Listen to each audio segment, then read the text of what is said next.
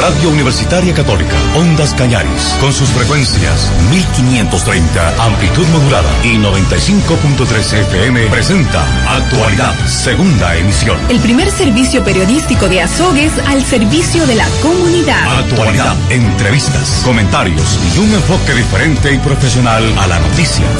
La mayor cobertura informativa de la radiodifusión de Azogues. Actualidad. Dirección General, doctor Marco Vicuña. Bien, estamos en la hora 12 con 13 minutos, 12, 3 minutos. Saludos a ustedes, amigos. En la zona sur del país, bienvenidos al noticiero. Actualidad, estamos en la emisión número 2 de este día. Hoy es jueves 16 de septiembre del 2021. Atención, estas son las informaciones internacionales. Primera misión civil en el espacio realiza investigaciones científicas. Los cuatro civiles recibieron entrenamiento durante seis meses sobre maniobras en gravedad cero y fueron además preparados para emergencias. Atención, la Unión Europea analiza sancionar a Cuba por represión de protestas.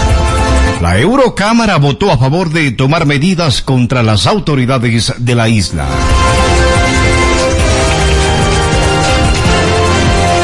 A propósito, crítica feroz de la Eurocámara en cambio a Rusia de Putin. El régimen de Vladimir Putin es una cleptocracia autoritaria estancada dirigida por un presidente vitalicio rodeado de un círculo de oligarcas. Son palabras mayores y las ha plasmado el Parlamento Europeo en una dura resolución que aboga por el palo y la zanahoria para convertir a Rusia en un país democrático. El texto recibió 494 votos a favor, 72 abstenciones y 103 en contra. Ahora existe una especie de conflicto tectónico entre la Rusia no democrática y Europa. Y la Rusia del presidente Putin se está convirtiendo en la mayor amenaza para la seguridad geopolítica de Europa. Por eso debemos tener una estrategia mucho más clara para ayudar a Rusia a transformarse. Creo que la historia nos enseña que Rusia también es un país europeo y que el pueblo ruso puede hacer que Rusia vuelva a la democracia. La hora 12 con 5 son informaciones internacionales. Atención, el Brasil impulsa su vacunación tras haber sido uno de los países con peores cifras. Las decisiones políticas hicieron que la ampliación de la vacunación se demore lamentablemente. A propósito sobre el tema de pandemia.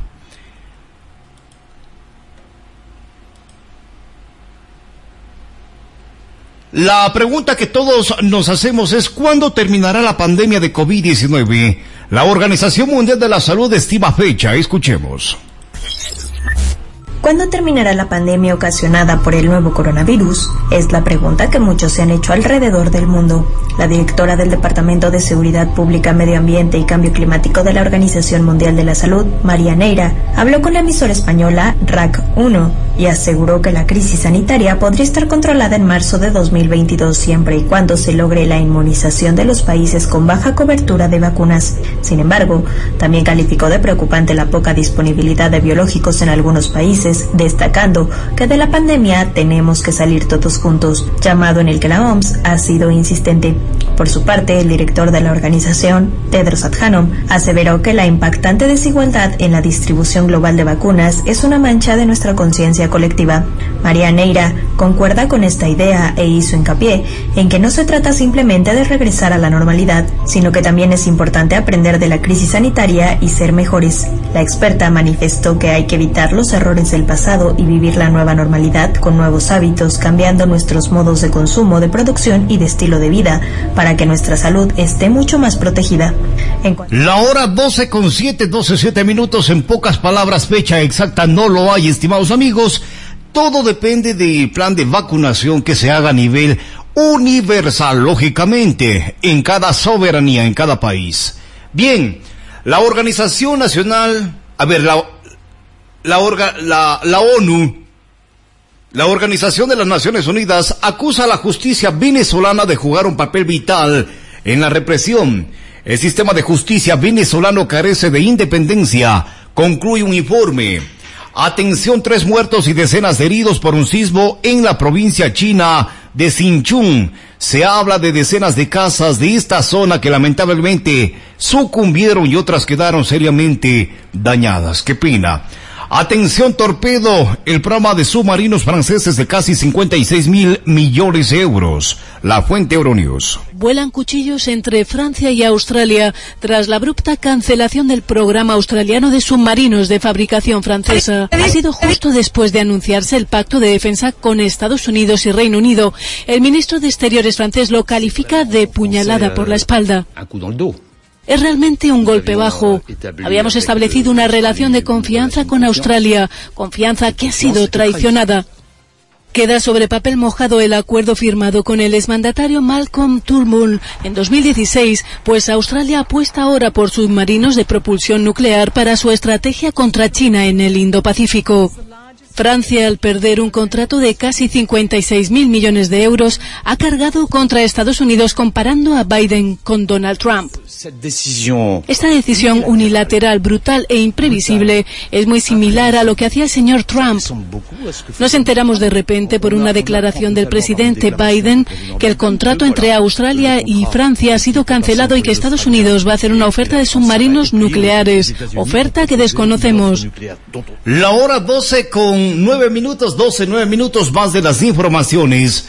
Atentos. Corea del Norte lanzó misiles balísticos desde tren. Corea del, Norte hizo prueba de misil balístico desde un submarino. Atención, el presidente del Salvador, Nayib Bukele, mantiene una alta popularidad mientras suma críticas internacionales el mandatario es visto por analistas y organizaciones como un posible riesgo a la democracia en el país centroamericano. Atención turistas de Spexa están orbitando en la Tierra, anuncia la compañía. Está previsto que la misión Inspiración dure tres días. En otro tema, talibanes cumple un mes al mando de Afganistán que experimenta una transformación profunda. En el país han cambiado muchas cosas desde la vestimenta de su gente hasta la música que se ha dejado de escuchar en eventos y sobre todo en cada una de sus calles. Repentina salida de Biden de un evento causa sorpresa en Internet durante su visita a una escuela. Excited to be back in person in school. And uh, Mayor Bowser and Chancellor Fairby, you know, thank you for joining us as well. Joe Biden se marchó repentinamente cuando la primera dama comenzó su discurso. Volvió al podio unos segundos después, pero el motivo del incidente siguió, siguió siendo un misterio y suscitó interés y asombro en Internet. La hora 12 con 12 minutos, momento para compartir informaciones en el ámbito nacional. Conozcamos qué pasa en el país. Adelante. La noticia local, provincial y nacional solo en Actualidad. El informativo de Radio Universitaria Católica, Ondas Cañaris. La hora 12 con 12 minutos, estos son los titulares. Atención. En eh, Manabí muere mujer de 53 años afectada con la variante Delta del COVID-19. En la provincia de Los Ríos aumentan casos sospechosos de otras cepas en cambio. En los cantones Babahoyo, Quevedo y Valencia es donde se ha detectado la presencia de las variantes Delta y Mu. La hora 12 con 12 minutos se cerrará tramo de la avenida Carlos Julio Arosemena. Esto por retiro de letrero desde las 22 horas de este día jueves hoy. Atención, cinco parques nacionales en la sierra para visitar Ecuador. Estos lugares llenos de flora y fauna diversas son espacios ideales para visitar con amigos y familiares. Son titulares que compartimos a esta hora conjuntamente con ustedes. Ayer hubo movilizaciones en el país. Dice que Lorenza vive con 20 dólares. La estamos buscando todavía. Si no la encontramos. Para que, para que nos explique cómo se vive con 20 dólares. Aquí, según el presidente, tenemos terrenos, tenemos hacienda, tenemos puertos pesqueros, tractores. ¿A dónde están todas nuestras propiedades? Dice que Lorenza vive con 20 dólares. La hora 12 con 12, 12, 12 minutos. Atentos amigos, ayer hubo marchas en el país La CONAIE de igual forma, conjuntamente con su presidente Leonidas Isa y más dirigentes del Consejo de Gobierno presentes en la movilización en la ciudad de Quito, junto a la clase popular, trabajadores, estudiantes, en fin, exigieron al gobierno nacional acciones urgentes frente a la crisis económica.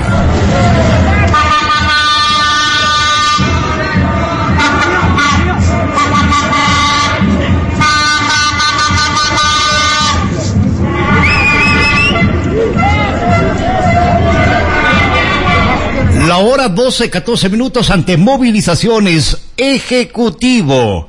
Abre más a organismos al diálogo. Mientras de Frente Unitario de Trabajadores de aquí de Ecuador, la FUD, realizaba una segunda marcha contra el gobierno de Guillermo Lazo Mendoza, el Ejecutivo anunció una nueva estrategia de gobernabilidad, abrir los diálogos a más organizaciones sociales. El subsecretario de Gobernabilidad, Juan Manuel Fuentes, explicó que el gobierno está planteando una serie de diálogos con varias organizaciones de la sociedad civil, entre las que se ubica el Frente Unitario de Trabajadores FUD, que protagonizó el día de ayer 15 de septiembre del 2021 una jornada de protestas en todo el país. La hora 12 con 15, 12, 15 minutos. Atención de destacar así también Tamara Paucar. Vamos con usted. En el Austro hay 4.185 cupos disponibles para la educación superior. En el Austro hay 4.185 cupos disponibles para la educación superior. La Secretaría de Educación Superior, Ciencia y Tecnología remitió las calificaciones obtenidas por los bachilleres que rindieron el examen Transformar el pasado 26 de agosto. Las notas son parte de la calificación final con la que los jóvenes podrán postular por una de las carreras que se ofertarán en las distintas universidades del Ecuador. A diferencia de procesos anteriores, además de la calificación, la CENESID ha adjuntado un listado de las carreras que el aspirante podría seleccionar. Esta oferta académica fue elaborada con base a lo que respondieron los bachilleres en el test vocacional, el cual se cumplió luego del examen Transformar. El objetivo de compartir las carreras, que están más relacionadas con las respuestas al test, es lo que los aspirantes a ingresar a la educación superior tomen una decisión apegada a sus intereses. A la lista la CENESID agregó un documento de las carreras técnicas que se ofertan en los institutos tecnológicos, cuya oferta también es considerada como estudios de tercer nivel, ya que la finalidad es que los bachilleres consideren estudiar una de ellas. El listado de los institutos, así como sus carreras técnicas, fueron publicadas en un archivo digital, luego de que empezaran a llegar las notas a los bachilleres que cumplieron con el transformar. Decenas de comentarios se generaron por la manera en cómo se calificaron las pruebas. Según la CNESID, la calificación no se obtuvo con la sumatoria de las respuestas correctas, sino un cálculo de aciertos errores, dificultad y preguntas no contestadas. Además de ello, las aptitudes con el caso de transformar fueron verbal, numérico, lógico y atención y concentración. Se midieron bajo los criterios poco desarrollado, bajo la media sobre la media, desarrollado y muy desarrollado, la CENESID recalcó que la calificación obtenida en el Transformar es parte de la nota final, con la que se podrá postular en una fecha que todavía no ha sido compartida. La otra parte estará compuesta por la calificación que obtuvo el bachiller en su graduación. Mientras se cumple con las etapas de postulación y aceptación de cupo, las universidades se preparan para recibir a los estudiantes nuevos, quienes empezarán clases una vez que la CENESID envíe el listado de los bachilleres, que ingresarán a la educación superior. Por lo pronto, algunas universidades e institutos ya han enviado el número de plazas que tendrán disponibles para el ciclo septiembre 2020-febrero 2021. En el caso del Austro, en donde se encuentra la Universidad de Cuenca, la Universidad Nacional de Educación y el Instituto Tecnológico Superior de la SUAY, habrá cupo para 4.185 personas. De ese número, 3.200 cupos ofertará la Universidad de Cuenca. Para sus 53 carreras, la UNAE dispondrá de 735 cupos, para sus siete carreras relacionadas con la formación docente, mientras que el Instituto de la SUAY, en sus seis carreras relacionadas con la informática, producción audiovisual y gestión de patrimonio, tendrá 250 cupos. Fuente El Mercurio reportó para Informativa Actualidad Ondas Cañaris Tamara Pauca.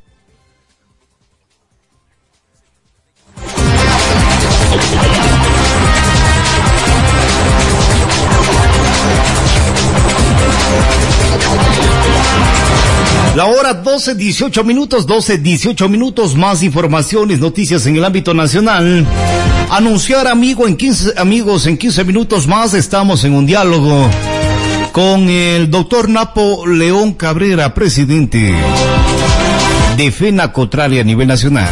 Y también el doctor Carlos Sucushañay, el ah, líder máximo de la ecoarronaria a nivel nacional.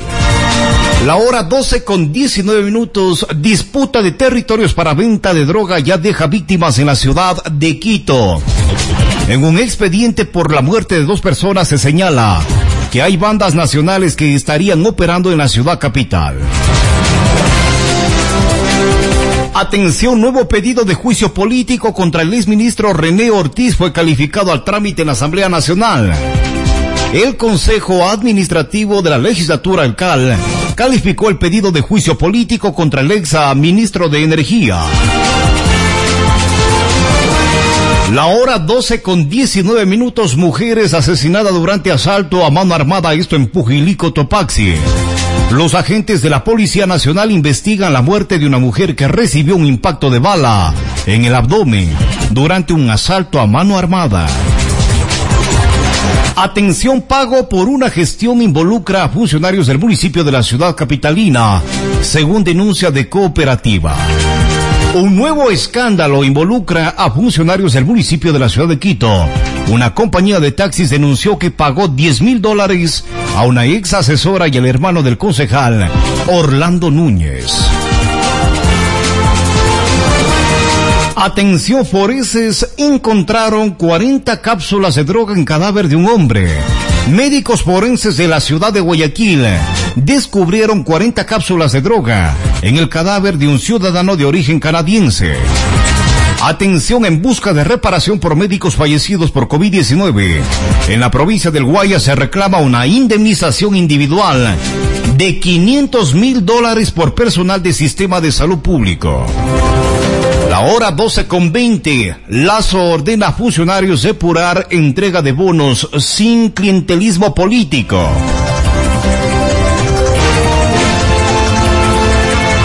Necesitamos depurar ese registro social, desechando todo tipo de clientelismo político, todo tipo de personalismo y todo tipo de interés partidista. Así lo dijo el presidente Guillermo Lazo Mendoza al posesionar a seis nuevos funcionarios en Carondelet el día de ayer miércoles. La instrucción fue parte eh, del primer mandatario y también eh, para Esteban Bernal, quien asumió como titular del Ministerio de Inclusión Económica y Social MIES, y para Diana Apraes, flamante directora ejecutiva de la Unidad de Registro Social. Hay que trabajar cordialmente eh, con eh, los usuarios de cada uno de los servicios, fueron las palabras de la primera autoridad. La hora 12 con 21 minutos.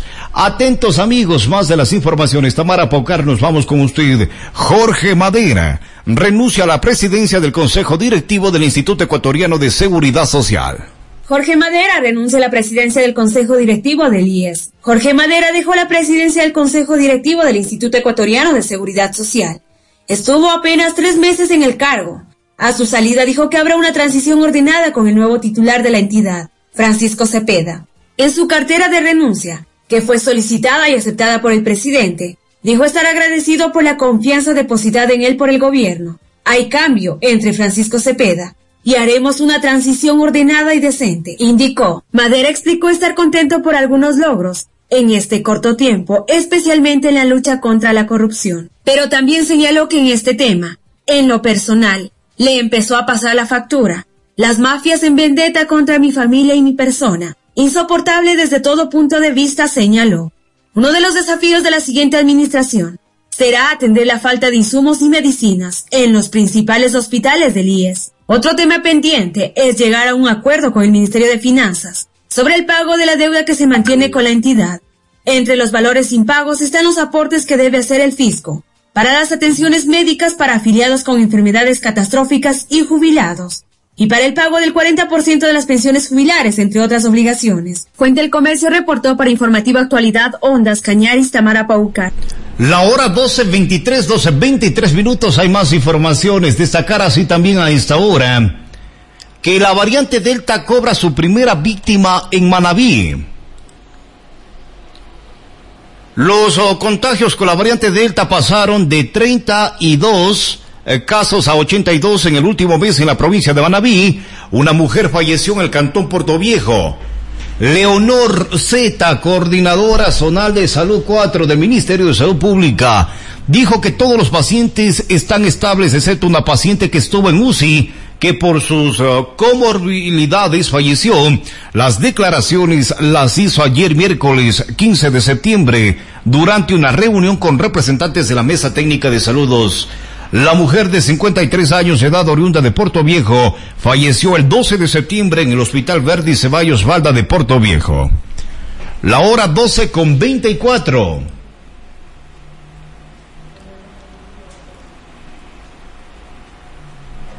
Destacar así también en noticias nacionales que en nueve años la exportación de aletas de tiburón creció en 60, a ver, 635%. La venta del tiburón solo permite si cae redes, estimados amigos, de forma occidental. La exportación de sus aletas pasó de 743 a mil dólares en el 2013 a 5.4 millones de dólares para el año 2021.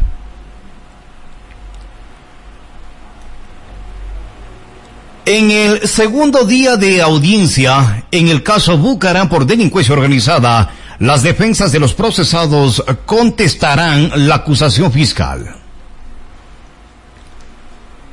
Con la intervención de la defensa de la exgerente de la Agencia Metropolitana de Tránsito de la ciudad de Quito, es como arrancó el día de hoy jueves el segundo día de audiencia preparatoria del juicio por el delito de delincuencia organizada que se habría dado en la comercialización de 21 mil pruebas rápidas para diagnosticar COVID-19, por el que se procesa al expresidente Adalá Bucaran Ortiz, a su hijo Jacobo Bucaran Pulley y a cinco personas más. El abogado de Leandro B. fue el último en participar en la primera jornada de audiencia en este caso, la cual duró casi 10 horas y estuvo a cargo del juez penal de Pichincha, Giovanni Freire, en el complejo judicial norte. Diego Córdoba, en cambio, abogado, dijo que en este segundo día de audiencia responderán a un dictamen fiscal que calificó descuento con el cual no se habría demostrado para qué supuestamente se organizaron todos los procesos. La hora 12 con 26 minutos, cinco parques nacionales en sierra para visitar aquí en el país. El Ecuador cuenta con varios parques nacionales ubicados en distintas zonas. Cada una de estas áreas posee una gran belleza natural que encanta a quienes la visitan. Estos lugares llenos de flora y fauna diversa son espacios ideales para visitar con amigos o familiares. A continuación damos a conocer cinco parques nacionales ubicados en la Sierra Ecuatoriana. El Parque Nacional Cayambe Coca. Se puede decir que se trata del Parque Nacional del Agua debido a que esta se encuentra por todas partes. El Parque Nacional Yanganates. El componente de fauna del Parque Nacional Yanganates está conformado por 231 especies de aves, 46 de mamíferos y 23 de anfibios y reptiles. El Parque Nacional Podocarpus. El mismo está ubicado en una zona de gran biodiversidad en la región sur del Ecuador. El Parque Nacional Sumaco se trata de una cadena montañosa antigua y relativamente aislada del resto de los nevados. Y el Parque Nacional Sangay, que tiene como principales atractivos tres volcanes, dos de ellos activos a propósito, una infinidad de lagunas y una enorme biodiversidad. Este parque se extiende sobre la cordillera oriental, protegiendo páramos, bosques y bosques subtropicales. La hora 12.28 minutos. Hasta aquí Noticias Nacionales. Ya mismo de vuelta con más de las informaciones. A continuación, Contenidos publicitarios. Play. Publicidad a través de pantallas LED. Sé parte de una moderna forma de publicitar tu negocio o empresa. Contamos con pantallas LED estratégicamente ubicadas en toda la ciudad para que proyectes tu marca masivamente con un impacto garantizado. Contamos con paquetes desde 50 dólares. Encuéntranos ya en redes sociales o al número 098 9702 063. ¿Qué negocio quieres? Concept CB puedes. Si tu auto nuevo anhelas. Con CB llegas. Si una casa renovada sueñas. Con CB la diseñas. Si un computador necesitas. CB te facilita. Si pagar una deuda deseas. Con CB no esperas. Tu crédito en menos de 24 horas. Con CB todo es más fácil. Todo es más rápido. CB Cooperativa, tu mejor futuro. Tus competencias y adáptalas al mundo contemporáneo para enfrentar los desafíos del sector energético, solar y de medio ambiente. El Centro de Educación Continua de la Universidad Católica de Cuenca presenta el Diplomado en Energía Solar y Medio Ambiente. Energía Solar y Medio Ambiente. Con una duración de 150 horas, en horarios jueves y viernes 18.30 a 21 horas 30, sábados y domingos de 9 horas a 13 horas. Iniciamos el primero de octubre. Más información, contáctate al 098 40 21 27. Lacato, tu mejor opción. Es momento de incrementar tus ventas ahora. Lo único que tienes que hacer es promocionarte y dar a conocer tu producto, marca o empresa. Y si te preguntas cómo puedes hacer para que todos se enteren, fácil. Contáctate con la radio. 072 240 335. Somos Ondas Cañaris 95.3 FM, el mejor sistema de publicidad. Y si no tienes un spot comercial, nosotros lo creamos, dándole la creatividad que tu negocio necesita. No te olvides, el que vende primero, vende mejor. Contáctate al 072-240-335. Ondas Cañaris 95.3 FM. Garantía en lo que difundimos. Contenidos publicitarios. Nos dicen que lo pasado pisado, pero todos comprobamos que la vida no es así. El tiempo es constante y lo que vivimos hoy depende de lo que vivimos ayer. Así hacemos que el pasado se haga presente. Clásicos por siempre, de lunes a viernes, de 6 a 7 de la mañana. Compartimos una hora reviviendo emociones. Clásicos por siempre, por Ondas Cañaris, FM. ¿Aún no tienes internet Wi-Fi en casa? Conéctate con Telecable. Inicia un nuevo año lectivo con seguridad, máxima velocidad y sin cortes. Cero costo de instalación y router Wi-Fi gratis. Tú serás el mejor de la clase con Telecable. Adquiere tu plan de internet desde 40 megas a tan solo 19.99 y aprovecha de la super promoción. Televisión 85 canales, 40 en HD, más internet. Telecable en Azogues, Bolívar 837 y General Enríquez. Teléfono 2248-120. Telecable. Fibra óptica, tu mejor opción. Síguenos en Facebook e Instagram como Telecable. Imagina que controlas el tiempo y la velocidad. Que puedes saltar y estar en cualquier lugar. Que te mueves fácil y todo es seguro. Imagina que puedes sembrar en el aire, jugar en el sol. Que la tierra sonríe por la innovación. Que lo complejo se hace simple. Que lo puedes todo. Que lo mueves todo. Que lo sientes todo. CB Cooperativa presenta su nueva tarjeta CB Visa. Siente lo fácil. La salud tiene múltiples especialidades. Por ello, el Centro de Educación Continua de la Universidad Católica de Cuenca te invita a formar parte del curso de Auxiliar en Farmacia, en donde aprenderás atención integral al cliente paciente, recepción, distribución y dispensación de medicamentos, farmacoterapéuticos, productos de cuidado personal especializados, así como de consumo masivo, preparación de fórmulas magistrales, oficinales bajo prescripción médica, manejo del software farmacéutico, control de stocks, control de la caducidad de los medicamentos y productos de comercialización, así como insumos y dispositivos médicos, con una duración de seis meses divididos en tres meses teóricos a través de nuestras plataformas virtuales y tres meses prácticos en farmacias. Para mayor información, comunícate al WhatsApp 098 40 21 207 099 52 96 569. El agua es vida, no la desperdicies. Cuidemos las vertientes, sembrando plantas nativas, protegiendo los pajonales y evitando la presencia de ganado en las fuentes hídricas. Recuerda, Tomar agua nos da vida, pero tomar conciencia nos dará agua. La mancomunidad del pueblo Cañari y el Egaustro, trabajando en Minga por la conservación del agua y el ambiente.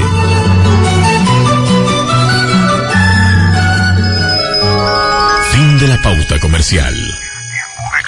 Es la hora 12.34 minutos. Ingresamos ya con informaciones en el ámbito local, provincial y regional. Pero también la perspectiva nacional, doctor Carlos Sucu, ¿cómo está usted, señor presidente Aleco Arunari? ¿Con quién vamos a dialogar? Han sido días no solo de movilizaciones en el país, sino también de diálogo. Precisamente el día de hoy ustedes eh, han tenido un diálogo con eh, representantes incluso del Banco Mundial, señor eh, presidente Aleco Arunari. Buenas tardes. Mm, buenas tardes.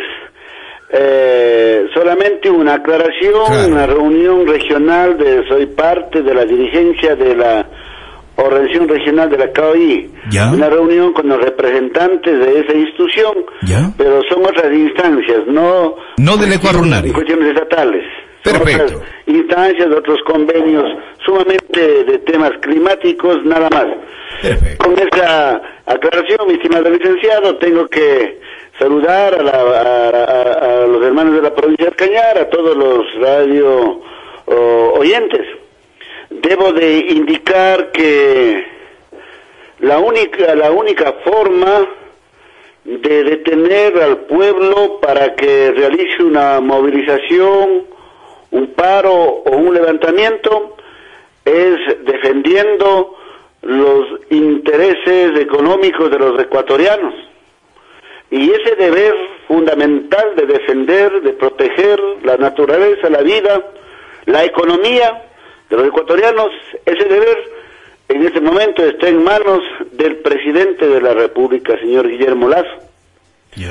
De allí que, si es que el presidente Guillermo Lazo tiene la voluntad y nosotros podríamos hablar de la obligación de gobernar con el pueblo ecuatoriano de nuestra parte. No tenemos ningún inconveniente en reunirnos para ir analizando tema por tema que, eh, que en ese momento existe reclamo desde los sectores sociales. Ayer hubo movilizaciones Sí, eh, señor eh, presidente Leco Arunari, ayer precisamente hubo movilizaciones en todo el país, sobre todo en algunas ah, provincias tuvo más efecto que en otras, y se observó la participación de los grupos sociales en esta marcha convocada eh, por parte de estas organizaciones contra el gobierno. Ahora, ustedes como Eco Arunari, como CONAIE, como Frentes Sociales, Frentes Populares, ¿qué es lo que exigen al gobierno nacional? Nosotros eh, eh, el día de ayer hemos acompañado a la convocatoria del, sector de los trabajadores a una movilización eh, pacífica, como siempre nos caracteriza, en la ciudad de Quito y ahí estuvimos presentes. La gente está sumamente clara, nosotros estamos pidiendo de que el presidente de la República de, suspenda no el incremento eh, mensual del precio de los combustibles. Eso en primera instancia es en primera parte para iniciar los diálogos. Luego de ello, nosotros eh, podemos abrir algunos temas que, que, que mm, cómo solventar la situación económica de este país y cómo que el presidente gobierne con nuestros representantes en este, en este país. Hemos dicho nosotros, congelemos allí el precio de los combustibles, hemos dicho nosotros, no vayamos por el camino de las privatizaciones de los bienes públicos. Hemos dicho nosotros, coordinemos actividades con la Asamblea Nacional, que también tenemos un documento de Minca por la Vida, para ir generando propuestas de ley que vaya visibilizando y vaya abriendo las puertas para que exista una economía o un fortalecimiento de economía de manera mancomunada. Es decir, que también tenga beneficio los pequeños productores, los pequeños ganaderos y agricultores. Quiero poner un ejemplo, mi estimado, al país, de que en este momento el precio de la leche están a los sábados y domingos a 15, a 10 o a 20 centavos, y es que así tiene la voluntad. Mientras que la leche procesada en funda estamos ya adquiriendo a 90 centavos. es, es por aquello que los productores agropecuarios estuvieron en las calles ayer. Efectivamente, porque aquí nosotros en la Sierra Andina es el, es el precio de nuestros tubérculos. En la Sierra Andina es la producción lechera y a cómo estamos nosotros, este, por no decir, subsidiándole a la ciudadanía. A la ciudadanía. En la costa estamos hablando de los pequeños pesqueros, de los pequeños agricultores, de los bananeros, de los maiceros, de los arroceros. Entonces se importa productos teniendo aquí un producto. A lo mejor, porque no existe un instrumento legal para nuestros pequeños productores, cometen el error, el Estado, de importar productos o materia prima para la producción. ¿Cuánto cuesta un quintal de abono para producir eh, eh, eh, las papas? Vea usted, y cuando vamos a vender, ¿cuánto cuesta? Eso nosotros tenemos de manera clara en este, hecho las propuestas y decir al país y al presidente de la República no es ninguna amenaza en lo absoluto, sino simplemente hacer las correcciones y exigir al presidente de que gobierne con, con el pueblo ecuatoriano. Y para ello podemos sentar a dialogar con todos los sectores sociales y de la mano ir levantando este país. ¿Sienten, no ustedes? No es del afán político, por el momento. Nosotros somos un gran sector social de la población indígena, que estamos en las áreas rurales, pobres, que hemos sido excluidos durante, durante toda la historia. Queremos incidir, queremos colaborar, queremos decir, presidente, gobierne con nosotros y no acá solamente la agenda del Fondo Monetario Internacional o, de la, o del Banco Mundial. Ah, cuando usted dice gobierne con nosotros, tal vez habla de gobernabilidad o no. En ningún momento. No estamos hablando de cargos públicos, de los cargos públicos será compromiso del presidente, que sus gabinetes, sus secretarios, sus subsecretarios, que los intendentes, que los gobernadores, ¿no es cierto?, entendamos las circunstancias y transmitan al presidente de la República de que cómo está, cómo, eh, en qué condiciones estamos viviendo, pues, en qué condiciones estamos pasando. Por ello es que nosotros tenemos la agenda, la propuesta y esa propuesta irlas madurando conjuntamente con las propuestas que tiene también el presidente. Pero si es que el presidente quiere privatizar las vías públicas, si es que el presidente quiere concesionar las vías públicas, si es que el presidente sigue subiendo el precio de los combustibles, el pueblo ya no resiste. Por eso dije al inicio de que el presidente tiene la obligación, como buen padre, de sostener la economía para todos los ecuatorianos. En este caso, señor presidente Leco Arunari, en estos últimos tiempos, en estos últimos meses, ha subido el precio del transporte aquí en el país. El pasaje urbano, por citar un ejemplo, de 30 centavos pasó a 35 centavos, pero el salario básico unificado se mantiene en los propios 400 dólares de 2020, ahora en el 2021. ¿Cómo interpretar esto, eh, señor presidente Le Así es. Si es que sube el precio de los combustibles, por favor, que suba también el salario para los trabajadores ahora existe, eh, eh, no solamente quedamos conformes con la subida gradual de los combustibles, vea usted, existe un proyecto de ley humanitaria en la que, ¿qué quieren allí? Reformar las leyes para ir solamente en beneficio del otro sector, mientras que el sector productor no hay absolutamente ningún incentivo. Hemos dicho de manera clara al señor presidente de la República de que el precio de los combustibles para el señor conductor es, fácil Sube el precio de los, los pasajes ya no hay ningún problema, estoy quieto, parado allí. Pero, ¿y quiénes pagan a la final? Nosotros, los que estamos en las comunidades. Venir de Manzana Pata a Taday, de Taday venir a Sogues. ¿Qué traemos? Medio cargadero de papas, un poco de remedios, todo quedará en pasajes. Y eso no hay eh, igualdad, no, hay, no comprendemos por qué el presidente insiste en seguir subiendo el precio de los combustibles pero sin dar ninguna otra compensación. El presidente tiene otras formas. No hay que poner el pretexto que es, es porque hay que reactivar la economía. Tiene otras formas. Hay que recibir los que se robaron el dinero, los bienes del Estado. Hay que controlar la corrupción. Hay que bajar los sueldos de sus ministros, sus secretarios, que son de 8, 9, 10 mil dólares y de, otros cargos y otros sectores. Ah. empresarios, ahí está el dinero. Entonces, ¿por qué toda la vida, en nombre de la democracia, en meter la mano en los bolsillos de los más pobres de aquí en Ecuador. Muy gentil, uh, señor uh, presidente Leco Arunari, doctor Carlos Sucuchañay. ¿Qué va a pasar de ahora en adelante? En esta ocasión, eh, no ha habido mayor uh, eh, incidencia luego de la marcha. Aún no ha dicho absolutamente nada todavía, nada certero, lógicamente, el señor presidente de la República de Ecuador. ¿Qué va a pasar en este caso? ¿Qué tipo de acciones vienen en adelante? Analizaremos. No es cuestión de los dirigentes, no es cuestión de los que estamos eh, o dirigiendo la organización. Aquí son las bases quienes están cayendo en cuenta, están sintiendo en carne propia el dolor que están sufriendo en la cuestión económica en este país. No, no, no es cuestión de dirigentes. Por ello, pedimos que el presidente de la República a lo mejor desconozca, porque hay una actividad nacional que los conlleva él. Para eso tiene sus gobernadores, tiene sus intendentes, que salgan a los territorios que vayan a los mercados, que en vez de estar haciendo de quitar los productores que salen a vender sus pequeños repollos de coles, de zanahorias, en vez de estar quitando, analice y vean cuánto traen, cuánto y cuánto venden. Eh, y, y que cuánto van a gastar en los pasajes y le informen al presidente de la República cómo está viviendo eh, eh, el habitante en cada uno de los territorios. Yo creo que esa es parte importante. Lo que nosotros hacemos es, nos vamos al territorio, a la organización, a la comunidad y hacemos los talleres y informamos de parte a parte, eso está pasando. El presidente tiene toda una estructura para solventar y tener toda la información y creo que esa sería la única forma de tener claro realmente los requerimientos de, eh, en este caso, la situación económica que vive el país y caminar con una información certera eh, como presidente, así como nosotros lo hagamos llevando la información de cada uno de los territorios. Muy gentil, doctor, muchísimas gracias. Yo le agradezco, muchas gracias.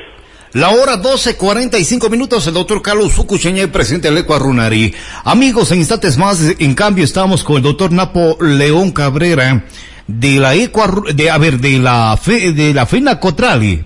Así es. Hasta tanto el día de ayer, como es eh, bien conocido, hubo movilizaciones en todo el país. Las organizaciones sindicales, en el caso del Cantón Azogues, en el caso de la Troncal, también efectuaron marcha de protesta ante medidas del actual régimen. Patricio, adelante. La tarde de este miércoles 15 de septiembre, desde la terminal interparroquial de Azogues, se llevó a cabo la marcha en contra del gobierno sobre varios temas de interés, sobre todo lo que constituye el aumento del precio del combustible. Así lo señala Martín Castro, presidente de la FUOS del Cañar, quienes recorrieron las calles de la urbe en coordinación con otros frentes sindicales. Que nosotros los trabajadores estamos planteando al gobierno nacional es de que definitivamente cumpla con los ofrecimientos de campaña. Él dijo en campaña que iba a subir los salarios, el salario básico unificado en 500 dólares. Y eso vemos que eso no está cumpliendo. Más bien lo que ha dicho el presidente Lazo es de que, de que va por la privatización, la privatización de la raya de estratégica, la privatización del Instituto, Instituto Ecuatoriano de Seguridad. Y lo que es más, a, a, los trabajadores nos ha dicho que va a hacer una ley paralela al Código de Trabajo. ¿Por qué? Porque esa ley paralela al Código de Trabajo es la oportunidad que van a tener los nuevos trabajadores que van a ingresar a las instituciones públicas. Y nosotros le estamos diciendo que eso no lo vamos a permitir. ¿Por qué? Porque eso es dividir a la clase obrera. Más bien le decimos al presidente de la República que haga, que mire la propuesta que le está haciendo el Frente Unitario de Trabajadores, ¿no es cierto?, a nivel nacional que estamos diciendo de que necesitamos un nuevo, una nueva, una nueva ley orgánica de trabajo. Eso es lo que le estamos planteando. Y no que se siga incrementando los de los combustibles.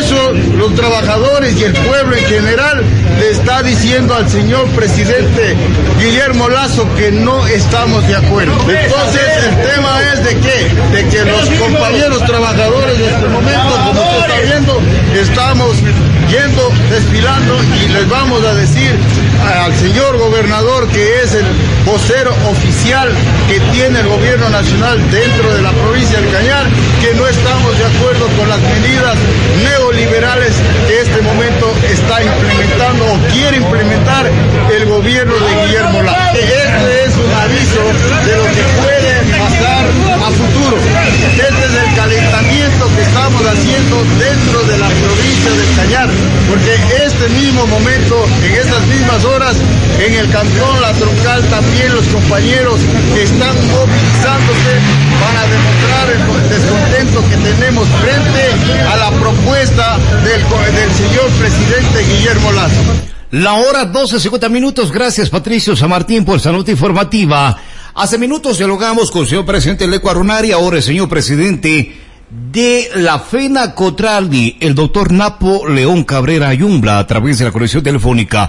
Doctor Napo, ayer hubo protestas en todo el país, hubo movilizaciones, estuvieron los frentes sociales, los frentes sindicales, las organizaciones indígenas, las organizaciones sociales, los grupos de estudiantes eh, universitarios incluso entre otras organizaciones. En el caso de ustedes como transportistas del país, ¿qué sucede? Ustedes uh, hace semanas uh, han mantenido las mesas de diálogo con el gobierno nacional. ¿Qué se ha dicho en estas mesas de diálogo y cuánto se ha avanzado, señor uh, presidente de la Pena Cotrali? Buenas tardes.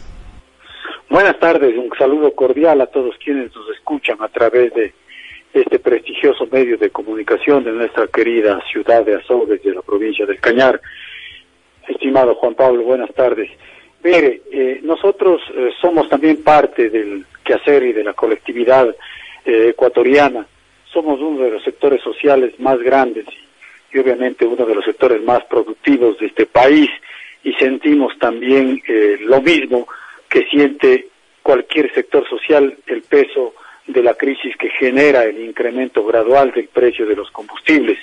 Y claro, el transportista ecuatoriano de alguna manera eh, tiene una, particularidad por el hecho de que él a su vez genera trabajo, mueve este país aportando con bienes y personas, porque él es el dueño de su vehículo, porque a través de ese vehículo él genera sus ingresos para su familia y, a su vez es el sostén de todo un conglomerado.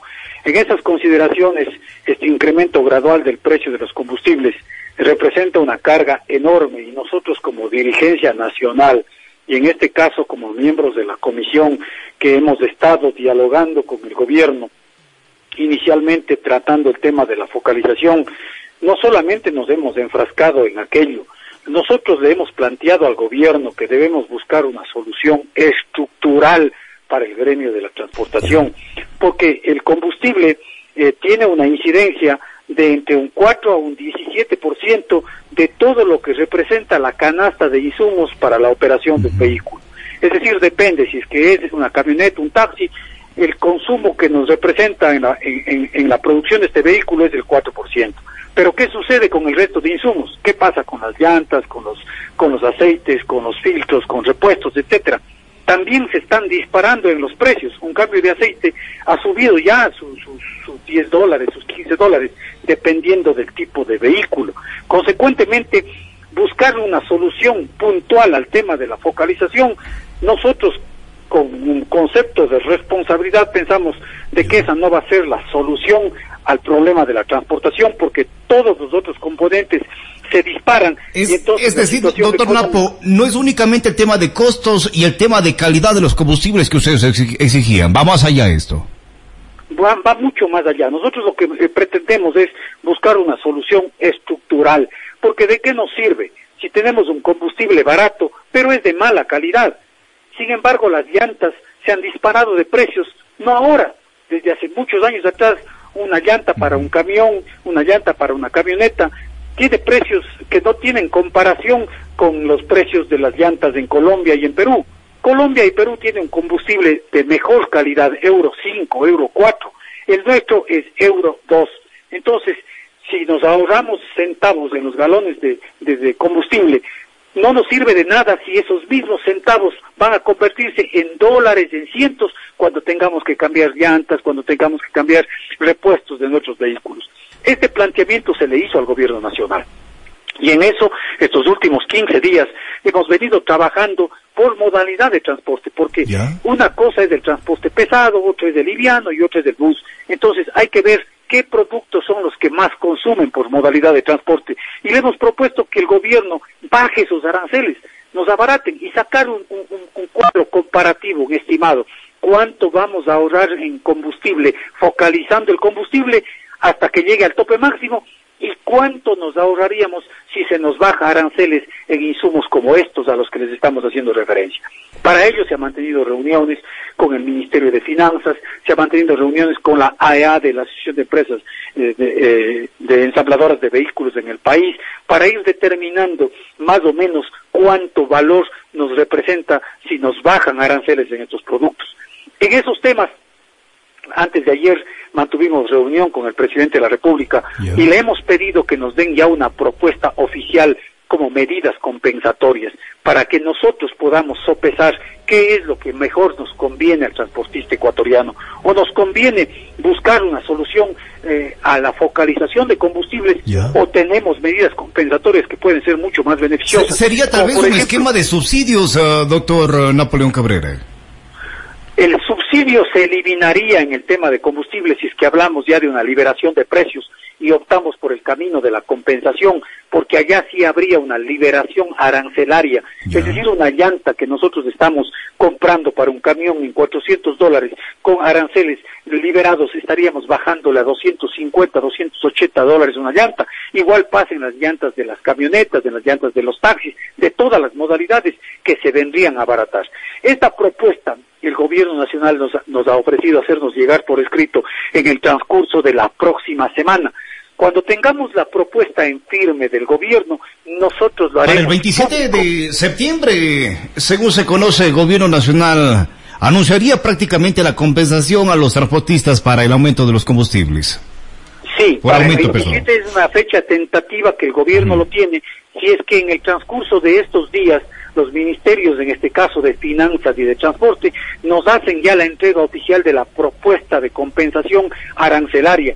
Para nosotros, y esto lo planteé yo como procurador común de la Federación, de las Federaciones Nacionales al señor presidente antes de ayer, y le decía al señor presidente, nosotros como dirigencia lo que tenemos el deber es de recabar aquí las propuestas suyas frente a las nuestras y a su vez esto tenemos que llevarles a nuestros representados a través de nuestros eh, medios informativos de federación, decirles, miren compañeros, esto es lo que nos representaría el ahorro de combustible si focalizamos, por un lado.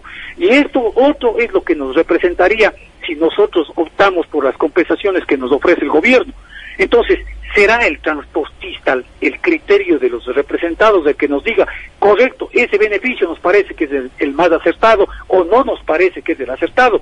Y con esa decisión nosotros podremos el 27, como propuso el presidente, sentarnos y, llegar a un acuerdo final con el gobierno, porque ya mucho tiempo nos ha tomado este tema de la focalización y vemos que cada vez se vuelve más complicado, más complejo. ¿Cuál es la perspectiva suya, doctor Napoleón Cabrera? Para luego del 27? Bueno, yo creo que yo, yo creo que eh, buscar una solución estructural para el transporte sería la mejor alternativa. Obviamente, porque a quién no le va a interesar que estamos gastando diariamente eh, en, repuestos, en accesorios y que son valores bastante altos, que eso nos abaraten. Si yo voy a ahorrarme en el combustible eh, 5 o 6 dólares a la semana y si voy a ahorrarme en llantas 100 dólares, Obviamente que voy a irme por la segunda alternativa, pero queremos conocer, porque es el gobierno el que tiene que hacernos llegar el listado de partidas arancelares y decir, estos son los productos. Le pongo un ejemplo en el caso nuestro de las camionetas. Ustedes lo que más utilizan son llantas, aceites, filtros.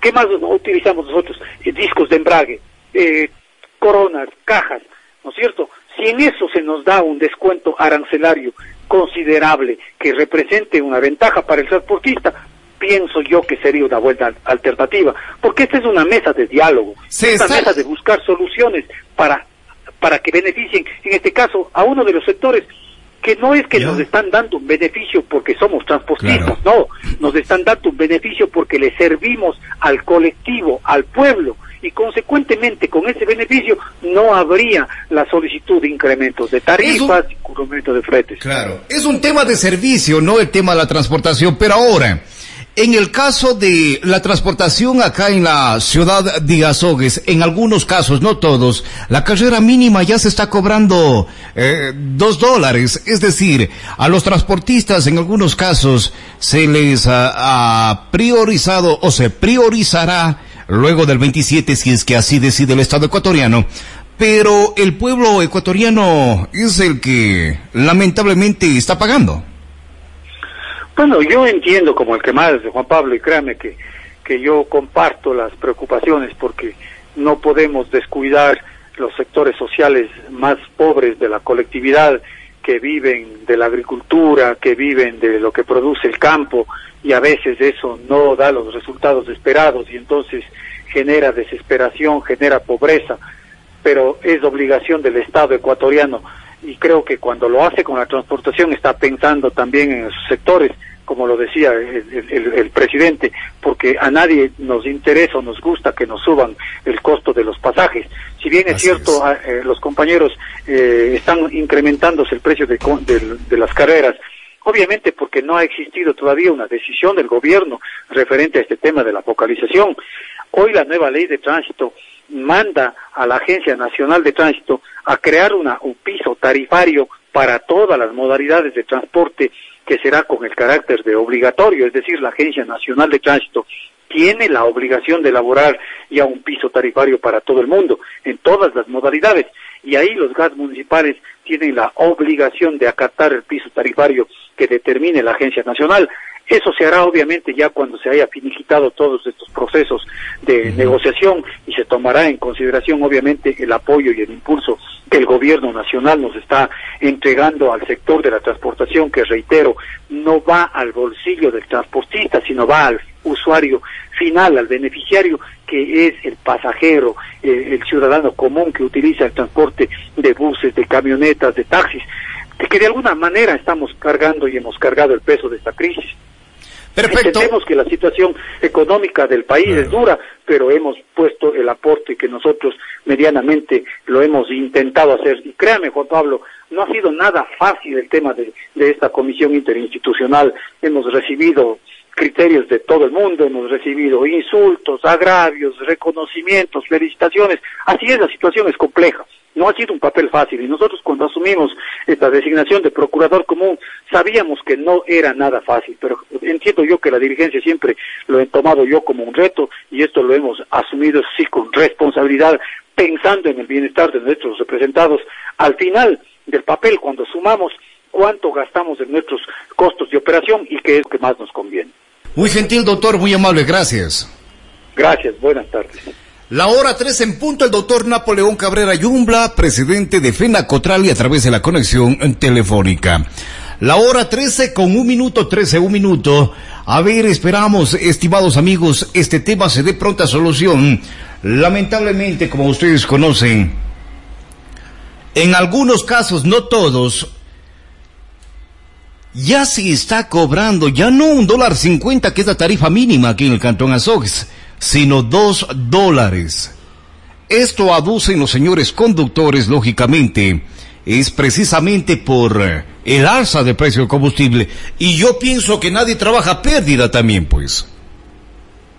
La hora 13 con 2, 13, 2 minutos, vamos con más de las informaciones. Destacar enseguida de que eh, se realiza reorganización en nuevo mercado para una mejor atención en las ventas. El área de mercados del municipio de Sogues mantiene reuniones con los comerciantes del nuevo complejo, esto con la finalidad de acoger las sugerencias y peticiones para una reorganización de este centro de abastos. De allí, reorganizando los puestos de este nuevo lugar y de esa manera brindar comodidad tanto para los que venden así como para los compradores que visitan este lugar. Al respecto señala Miguel Arevalo, jefe de mercados del Cabildo local. El número de comerciantes nos hizo de que eh, nosotros tengamos que utilizar la tercera planta también. No, no podíamos al inicio, no podíamos eh, fraccionarle este, el número de comerciantes. Teníamos que todos, a todos darles un espacio quienes venían haciendo uso de lo que son las ex instalaciones del mercado sucre y el mercado mayorista. Eh, pero esta, estas últimas semanas yo estoy llevando un registro, estoy llevando lo que es ya una, una constancia, una constancia de que hay eh, abandono de puestos. Entonces esto lo que me está permitiendo es realizarle internamente una reestructuración interna y justamente ya ver si el número de los espacios vacíos eh, están de acuerdo o concuerdan con el número de comerciantes que están en la tercera planta para irles haciendo lo que es la unificación. Hicieron lo que son una, petición, eh, no tenemos nada por escrito, pero lo estamos analizando. Eso digo, eso es parte del análisis ya como de la comisión técnica que tenemos de aquí del municipio para analizarlo, ¿no? Pero todavía, eh, como digo, hay que ver otras alternativas. Tenemos que ver alternativas primero desde las más simples hasta las más complejas, como el caso de, del- de bajar la altura o los niveles de las paredes laterales de cada uno de los puestos, de los módulos. Estamos solucionando todo los, los- lo, que nos hacía falta ahí en el complejo comercial. Es cuestión del tiempo, a los comerciantes les he indicado, ¿no? Es verdad que ellos venían trabajando más de casi dos décadas allá en, en las antiguas instalaciones del Mercado Sucre Mayoris y acá es un cambio un, un cambio radical no incluso hasta las hasta hasta las- los procesos incluso hasta las medidas que tenemos que acogernos como comerciantes cambian cambian totalmente Arevalo señala que se viene actualizando el catastro de los comerciantes de venta de ropa para asignarles un lugar en este complejo comercial. Pues el siguiente paso es ya, una vez que tenga yo el- el- la nómina del número de comerciantes que son de la feria de ropa, vamos a sentarnos ya con los voceros y representantes y la comisión técnica para ver la asignación del espacio. Una vez que tenemos eso, tenemos que hacer una asamblea general ya para indicarles a los comerciantes y estaríamos ya por lo menos viendo qué tiempo nos tomaría para el traslado de ellos. Informativo Actualidad. Reportó Patricio San Martín. La hora 13 con 5 minutos. Ay, ay, ay, Ecuador. Estimados amigos, la situación en el país no hace falta que yo lo diga, sino que usted saque sus propias conclusiones. Para el efecto, doctor Segundo Ignacio Serrano Serrano a través de la conexión telefónica. Doctor Segundo, ayer fue día de movilizaciones en el país, pero no eh, es únicamente ese tema sino también hay un tema que preocupa, no es únicamente el tema de los transportistas, el combustible y estas ah, cosas, ¿no? Eh, sino también preocupa lamentablemente el tema del Instituto Ecuatoriano de Seguridad Social. Jorge Madera prácticamente ha presentado su renuncia a la presidencia del Consejo Directivo. Efectivamente, mi querido licenciado Juan Pablo, un saludo, un abrazo para usted, para toda la audiencia de Ondas Cañaris, Radio Universitaria Católica.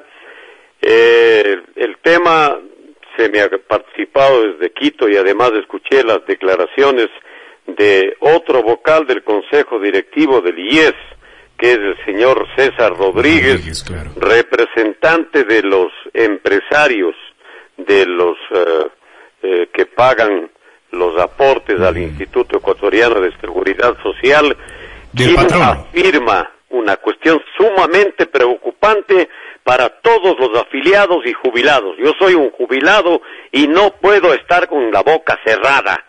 No puedo estar con la boca cerrada porque lo que está pasando con el IES, él acaba de decir y Madera dice que sale por las amenazas, en fin, pero hay muchos temas por ahí. Madera estaba exigiendo que el gobierno, el gobierno, se escuche bien, el gobierno del señor Guillermo Lazo, nombres y apellidos, bajo mi responsabilidad. Sí, señor. Obviamente que no es deuda solamente del señor Guillermo Lazo, él está a pocos meses. Esta deuda viene de atrás, de 14, de 20 años atrás, ¿no? Está debiendo el gobierno al Instituto Ecuatoriano de Seguridad Social por los temas de salud y de fondos de pensiones, es decir, para los jubilados y pensionistas, la cifra espeluznante de 17 mil millones de dólares. Eso es lo que debe el gobierno. Que responda el señor gobernador, que responda, que averigüe. Eh, ¿Es verdad que el gobierno debe tanta plata?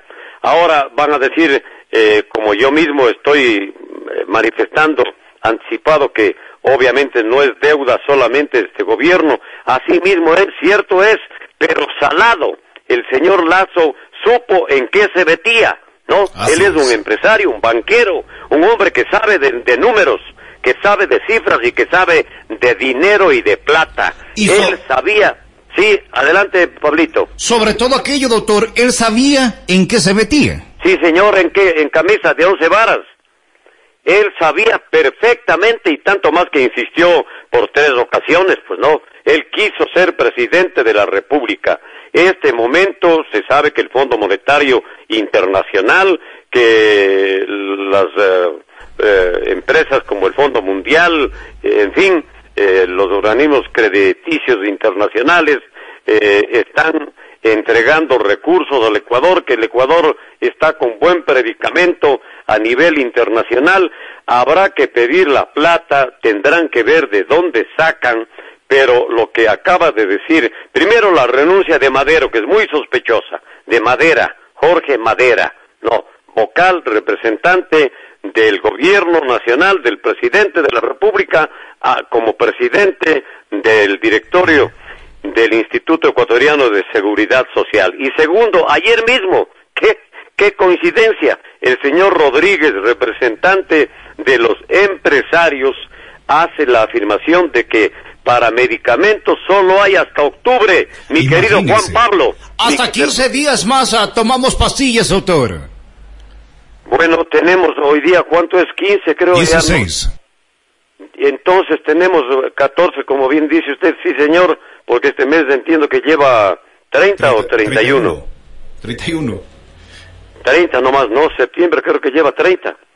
Entonces, 14 días, sí. El señor Rodríguez le acaba de decir que para medicinas, para medicinas, y aquí está comprendido seguro campesino, los hijos de los afiliados, los familiares de los afiliados, en fin, que el fondo para salud prácticamente dio el, el, monto 29 mil dólares. Imagínese usted, imagínese usted esa institución millonaria cómo ha sido reducida a soletas, ha sido reducida a soletas que haya para medicinas este momento solo 29 mil dólares, 29 mil miserables dólares de una entidad que ha tenido miles de millones de dólares. ¿Se, se fallaron ese billete, doctor Segundo, o no? Se farrearon, claro que se farrearon. El señor Correa, me acuerdo el, monto de jubilados, pues cuando fue al Instituto Ecuatoriano de Seguridad Social y encontró que había más de siete mil millones,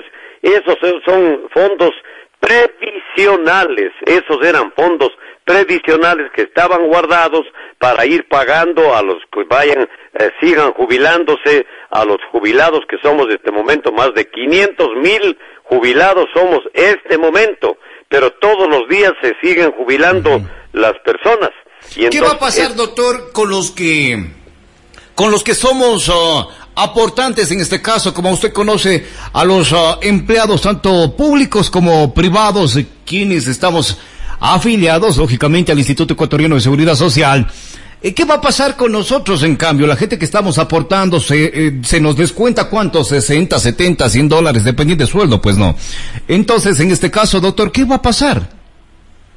Bueno, eh, prácticamente frente a una quiebra inminente, como indica el vocal de los empresarios, eh, se perdería todo el dinero de quienes están afiliados, ya no tendrían la atención médica, que es una de las prestaciones que otorga el Instituto Ecuatoriano de Seguridad Social, la principal porque esa comprende no solamente al afiliado, sino a, sus, a los familiares menores de 18 años y también el caso de los jubilados, que los jubilados, eh, luego de que ya llegamos a la etapa que hemos cumplido, las prestaciones, hemos cumplido la edad, eh, y entonces nos retiramos a nuestra jubilación, se nos paga una pensión jubilar y a más de aquello tenemos derecho y yo mismo hasta este momento estoy, no todos los medicamentos que requiero, hay algunos que compro, la mayoría compro, pero otros medicamentos. Me entrega el Instituto Ecuatoriano de Seguridad Social en calidad de jubilado. Entonces aquí afiliados, jubilados, en fin, sería una debacle completa y realmente esto eh, una explosión social de impredecibles en el tema social lo que puede provocar doctor tengo un minuto exactamente tomando en cuenta que estamos ya con informaciones de los compañeros. En este caso doctor consultar a usted. Usted dice que en este caso el Estado ecuatoriano se haga cargo de la deuda 17 mil millones de dólares. Ahora yo consulto de dónde va a sacar el Estado, el Estado ecuatoriano 17 mil millones de dólares para pagar al Instituto Ecuatoriano de Seguridad Social. Tomando en cuenta que a nosotros a lo mucho que nos prestan es dos mil millones, pues doctor. Eh, fuera de aquello, un segundo tema.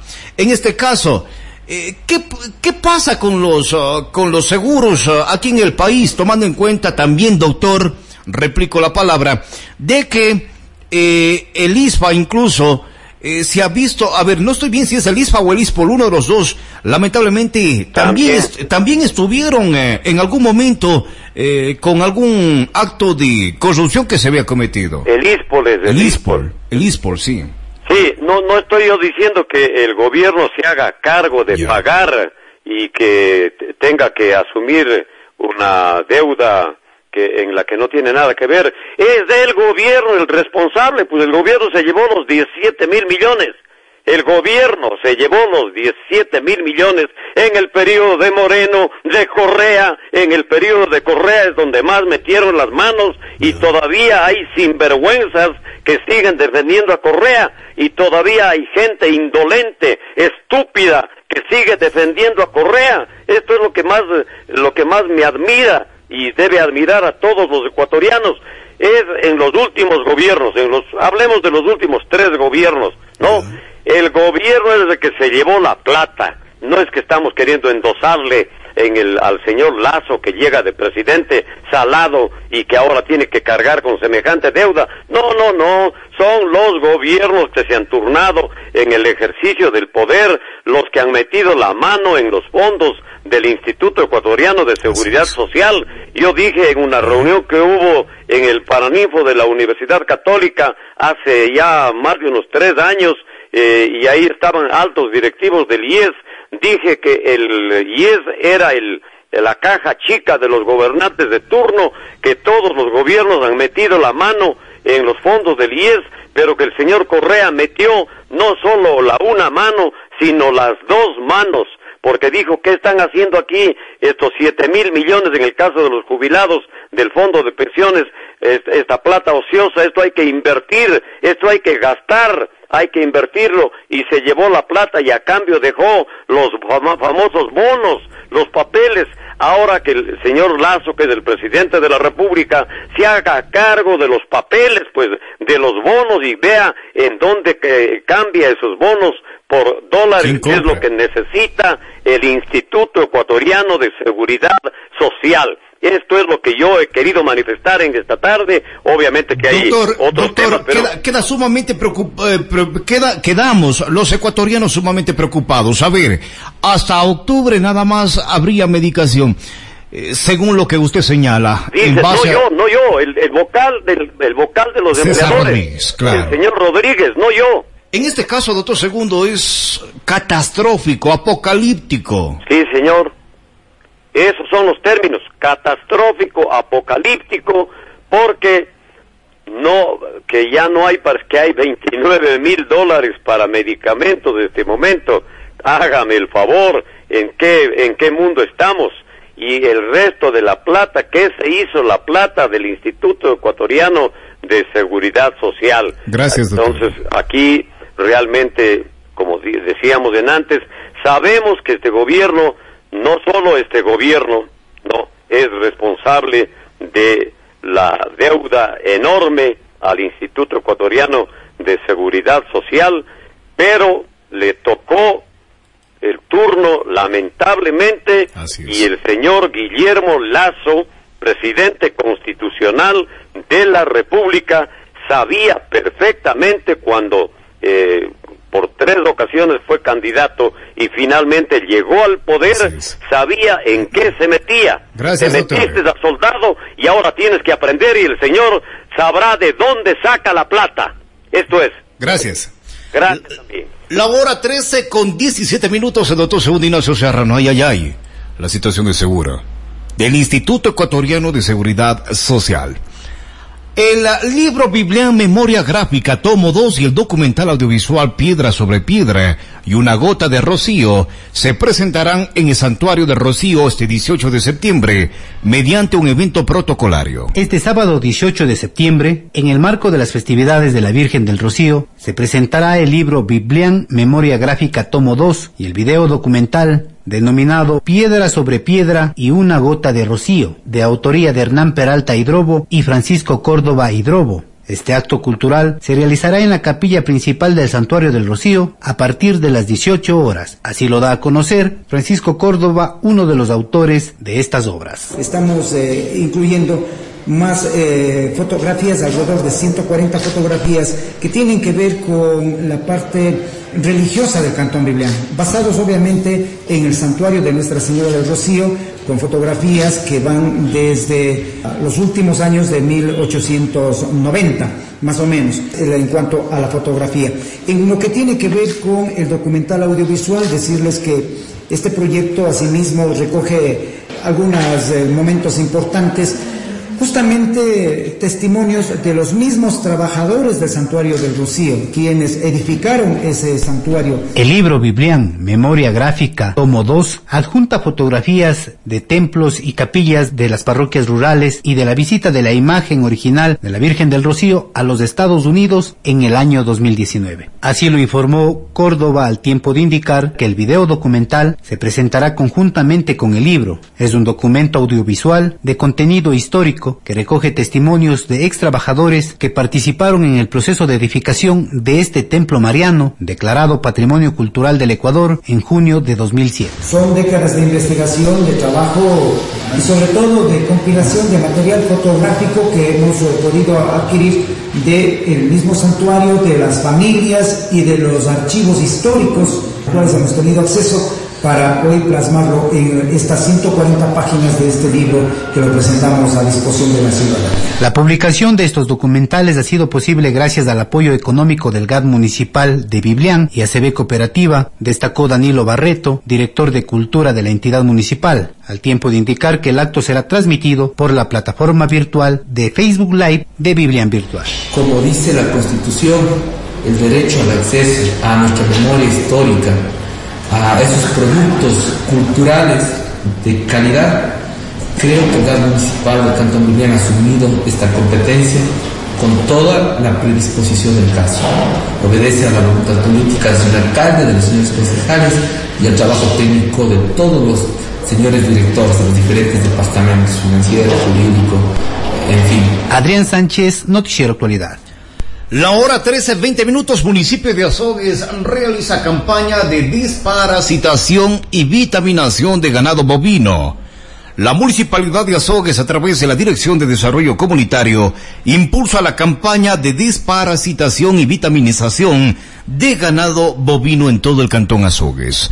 La hora 13, 21 minutos, presidentes municipales del Estado de Chiapas, México, visitaron el Cantón Cañar a fin de conocer la gestión y manejo del agua potable y saneamiento ambiental. El GAN Municipal Intercultural de Cañar recibió la visita de cuatro presidentes municipales recién electos del Estado mexicano de Chiapas, la delegación llegó a fin de conocer el trabajo que se realiza en el Centro de Apoyo a la Gestión Rural de Agua Potable, Senagrab, entidad municipal encargada de la sostenibilidad de los sistemas de agua potable de las comunidades rurales del cantón. El alcalde segundo Yuxi dio la bienvenida a la delegación e indicó la implementación de esta nueva forma de ejecutar proyectos. Desde el año 2009, en el Cantón Cañar, se implementa una nueva forma de gobierno, un gobierno participativo, e intercultural. Implementamos un modelo de gestión alternativo. Quizá ingresamos con muchísimos objetivos, con muchas propuestas, pero en el camino se irán presentando los obstáculos. Pero es importante ir superando esos obstáculos. Lo primero es trabajar en agua y saneamiento. Y a través de esa planificación participativa nos satisface que año tras año las peticiones de las comunidades referente a agua potable van siendo mejores. Nosotros tenemos cubierto en el sector rural alrededor de un 95% ya. Hemos superado, dotando de agua de calidad, agua segura, las 24 horas.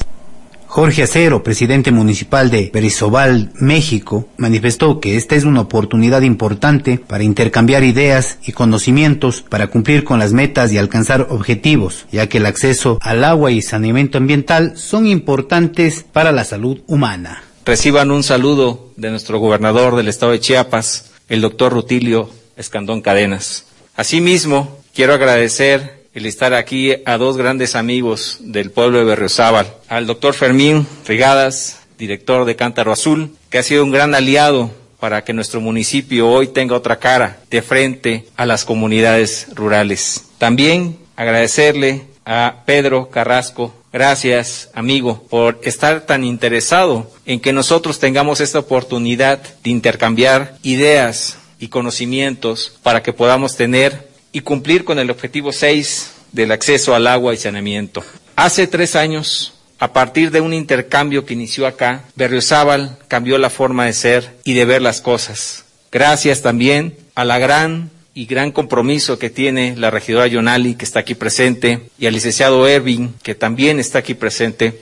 Hoy el OMSCAS ya es una realidad en Berriozábal. Y ahora a nosotros nos toca hacer un gobierno de continuidad para seguir consolidando esta parte tan importante que nos toca a nosotros ver. Efectivamente somos un estado muy rico, pero a la vez también nos falta mucho por hacer en temas de agua rural. Y es por eso también que hago este compromiso con todos ustedes, con todas y todos ustedes, de refrendar todas las acciones posibles para seguir trabajando en equipo y en unidad, también con todos nuestros amigos presidentes municipales acá electos. Adrián Sánchez, Noticiero Actualidad. La hora 13, 24 minutos. Amigos, algunos temas, algunos uh, mensajes que se van quedando. A ver, respecto al tema de la entrevista al, al doctor Napoleón Cabrera, eh, hay ciertas cooperativas que ya estarían cobrando, dice, dos dólares y lamentablemente es sin autorización todavía. La hora 13 con 24 minutos, 13, 24 minutos. El tema también de de el uh, subsidio en el tema del aceite, de las llantas, estas cosas, eh, o liberación de, de impuestos. Eh, precisamente lo que más se gasta en el día a día no son las llantas, sino es precisamente el combustible.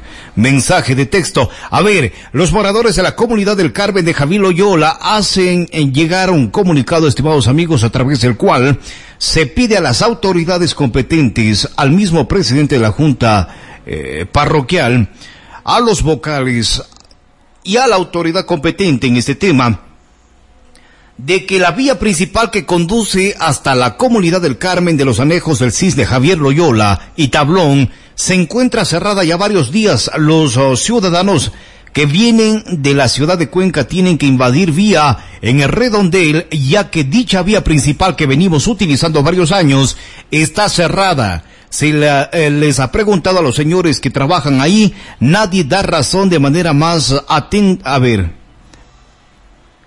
de manera más atenta esperamos que se solucione este problema, ya que puede haber un accidente en el redondel por el colapso. A ver, este es el pedido que se hace desde el sector de Cisne de Javier Loyola.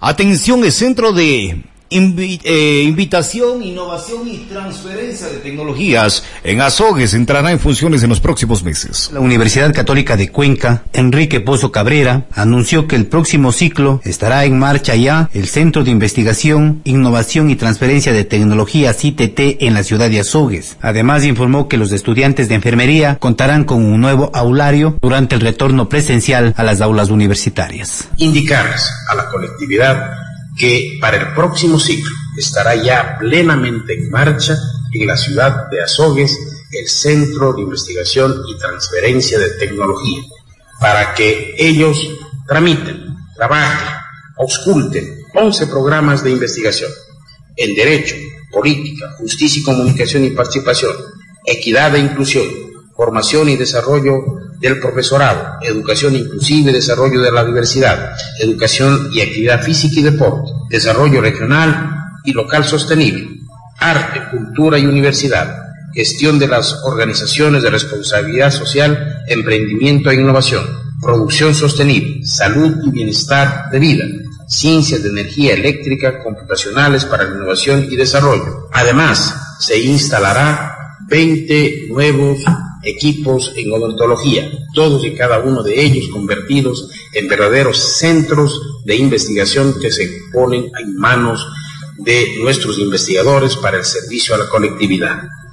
Además, hoy también dejamos ya entregando a la colectividad el nuevo aulario de la carrera de enfermería. Actualmente, en lo que se refiere a la parte de infraestructura de lo que será el CTT, se encuentra en un 80%. Y respecto a la adquisición de equipos, Moisés Matubelle, director administrativo, manifiesta. Referente a la terminación y el equipamiento propio del edificio de investigación, el presupuesto está sobre 1.470.000 dólares. Trabajamos directamente con ustedes, con área financiera. Se encuentra terminado, cancelado ya más del 80%. Nos falta un rubro que es la terminación del, tema de los, de, los, acabados. Hay unos dos contratos que están culminando y después que terminen esos se harán. Esos están afectados directamente a COA de la jefatura administrativa. En lo referente a la tercera y cuarta planta, eh, ahí va completamente el tema académico y el tema de investigación. Adrián Sánchez, Noticiero Actualidad. Bien, ahora 13, 28 minutos, ya en la parte final, estimados amigos.